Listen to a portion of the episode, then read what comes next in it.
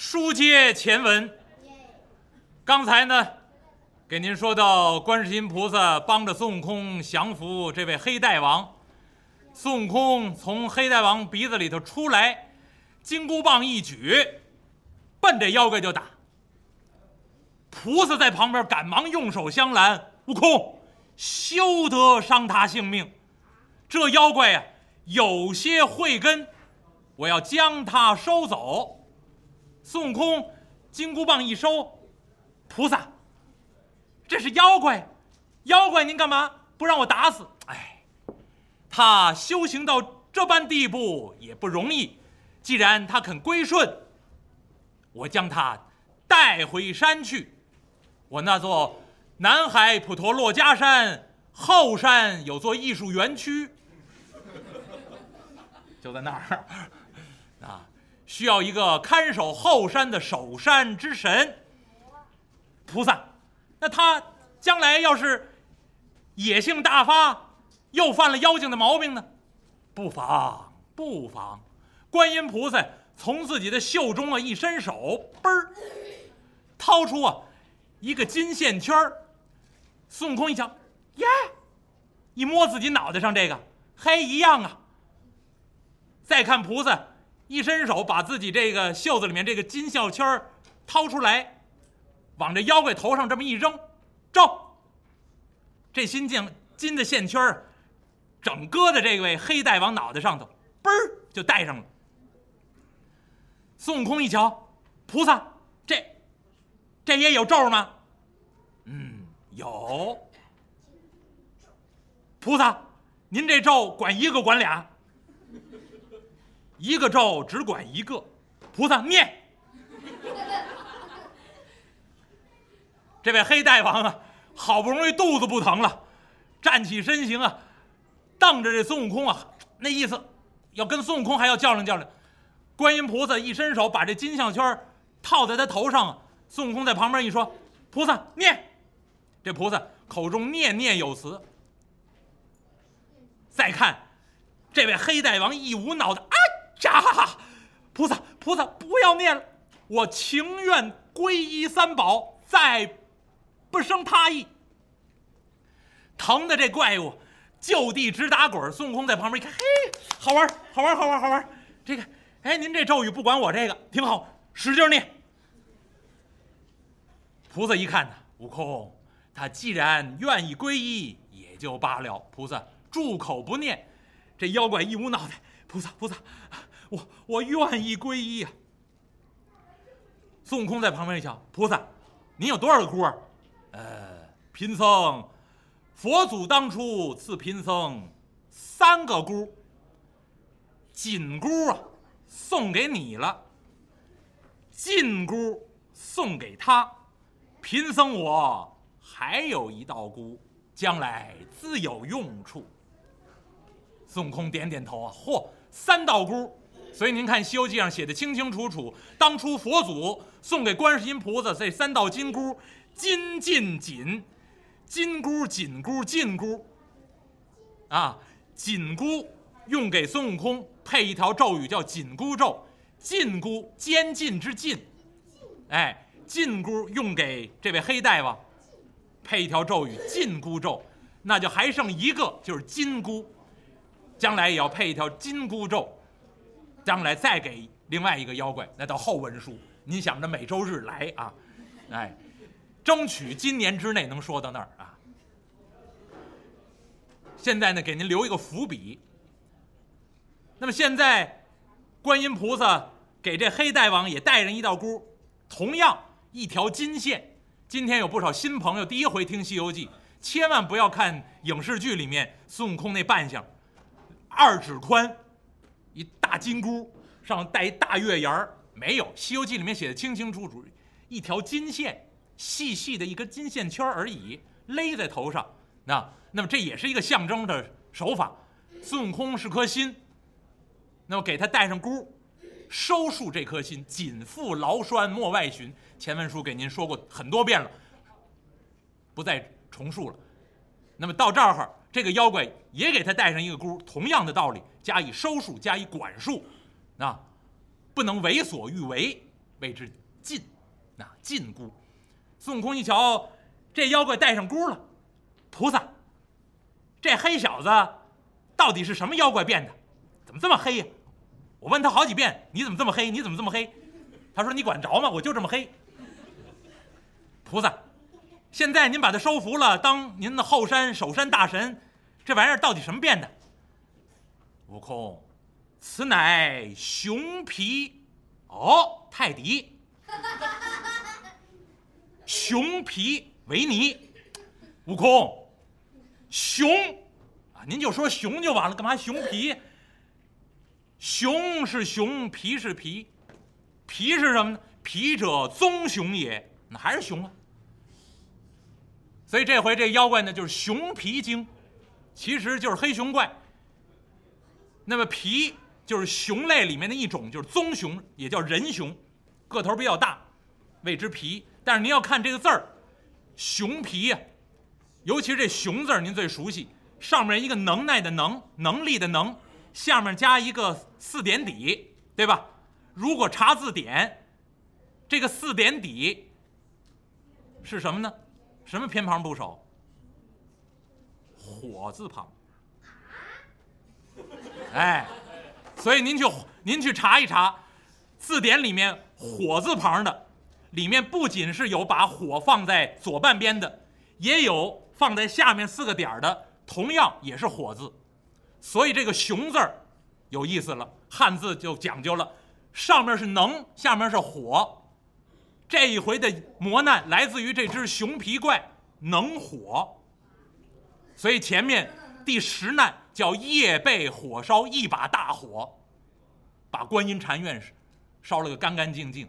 由这把火引出来这只熊，那而这熊呢，里面就含着火字，而且呢，有这把大火才来才能引出下面这个故事里的人物。下面这个故事里的人物呢，按照五行能生火，所以《西游记》里面设计的一环一环，看似故事相对独立，其实都可以联系在一起。那么这一难，观音菩萨替孙悟空把这熊皮怪收服。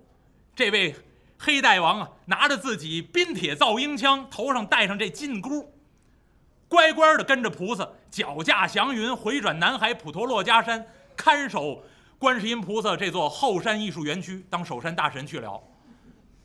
观音菩萨站在半悬空中，用杨柳枝一点，悟空。速速保护你师傅西天取经去吧！观音菩萨带着这位黑熊怪回转南海普陀珞珈山，咱们书不细表。孙悟空按下云头，到这黑风洞中啊，再看黑风洞中这些大小的妖怪，踪迹不见，这叫什么？树倒猢狲散。这些妖怪早已经四散奔逃。孙悟空一把大火烧了黑风洞。然后找到这位黑大王，把自己师傅这袈裟藏在地方，把师傅袈裟拿在手中，驾云而起，回转观音禅院，站在半悬空中，孙悟空高声喊嚷：“师傅，袈裟回来了！”三藏法师和观音禅院这些僧人抬头观看，只见半悬空中霞光万道，瑞彩千条。这件宝贝袈裟回来了。观音禅院的僧人跪倒在地，双手合十啊！哎呀，善哉呀，善哉！袈裟终于回来了，我等可以洗刷冤屈。不是我等所偷啊！这件袈裟回来，列位，网上有朋友跟我探讨，说这个您说按照佛教的角度欣赏《西游记》，那三藏法师是高僧大德。他把这袈裟舍出去不就完了吗？您说那个观音禅院的老院主贪婪，那三藏法师也舍不得这袈裟，这不也是贪婪吗？让三藏法师学仨字儿断舍离，把这袈裟不要了不就完了？非也，您要看这回故事，鄙人说书的时候给您说这件袈裟嵌明珠镶异宝，上面镶珍珠玛瑙翡翠钻石猫眼，啊，掐金边走金线。每条金线都二十四 K 纯金。用这样的话，用这样的描述来形容这袈裟，干嘛呢？告诉您，这件袈裟是宝贝。其实，按照袈裟的本意，前文书也给您说了，坏色衣、粪扫衣、碎布条拼起来的，就是佛祖告诉弟子不要贪着于衣着的华丽、衣着的讲究，让您穿袈裟。但是要真跟您按照袈裟的本意说，三藏法师这件袈裟就是大街上碎布条拼起来的，缝一缝，穿在上头色儿还不正，说红不红，说青不青，里面和点黑，染出那色儿来。那您听了以后，这袈裟有什么可贪婪的呢？所以必须给您夸张，按照小说的语言给您说，这袈裟上面嵌明珠镶玉表，掐金边走金线，让您知道这袈裟价值连城。用这个方法来衬托那位老院主的贪婪。但是真正的宝贝袈裟，这宝贝在哪儿呢？出家人剃了光头，穿上这袈裟了，表示什么？丹贺如来家业，就是您挑负起来了。如来佛祖留下的事业，要弘法利众生的，要觉悟成佛的。您穿上这样的袈裟，表标示您有志向，将来也要觉悟成佛的。所以这叫宝贝。出家人有这样的袈裟穿在身上，与众不同，这才叫宝贝。那么三藏法师绝不能舍弃这件袈裟，为什么？当初佛祖赐给这件袈裟，告诉观音菩萨，将来有东土的取经人穿上我这件袈裟，免于坠于轮回之中。这就告诉您，穿上这样的袈裟，出家人将来能够觉悟成佛，获得解脱，不堕入轮回之苦。所以这个袈裟是个象征。所以您要看《西游记》，一定记住，这是处处都是象征手法。这件宝贝袈裟镶这么多宝石，那掐金边走金线的这件袈裟也是件象征。穿上这样的袈裟，标志您成为三宝弟子，将来觉悟成佛。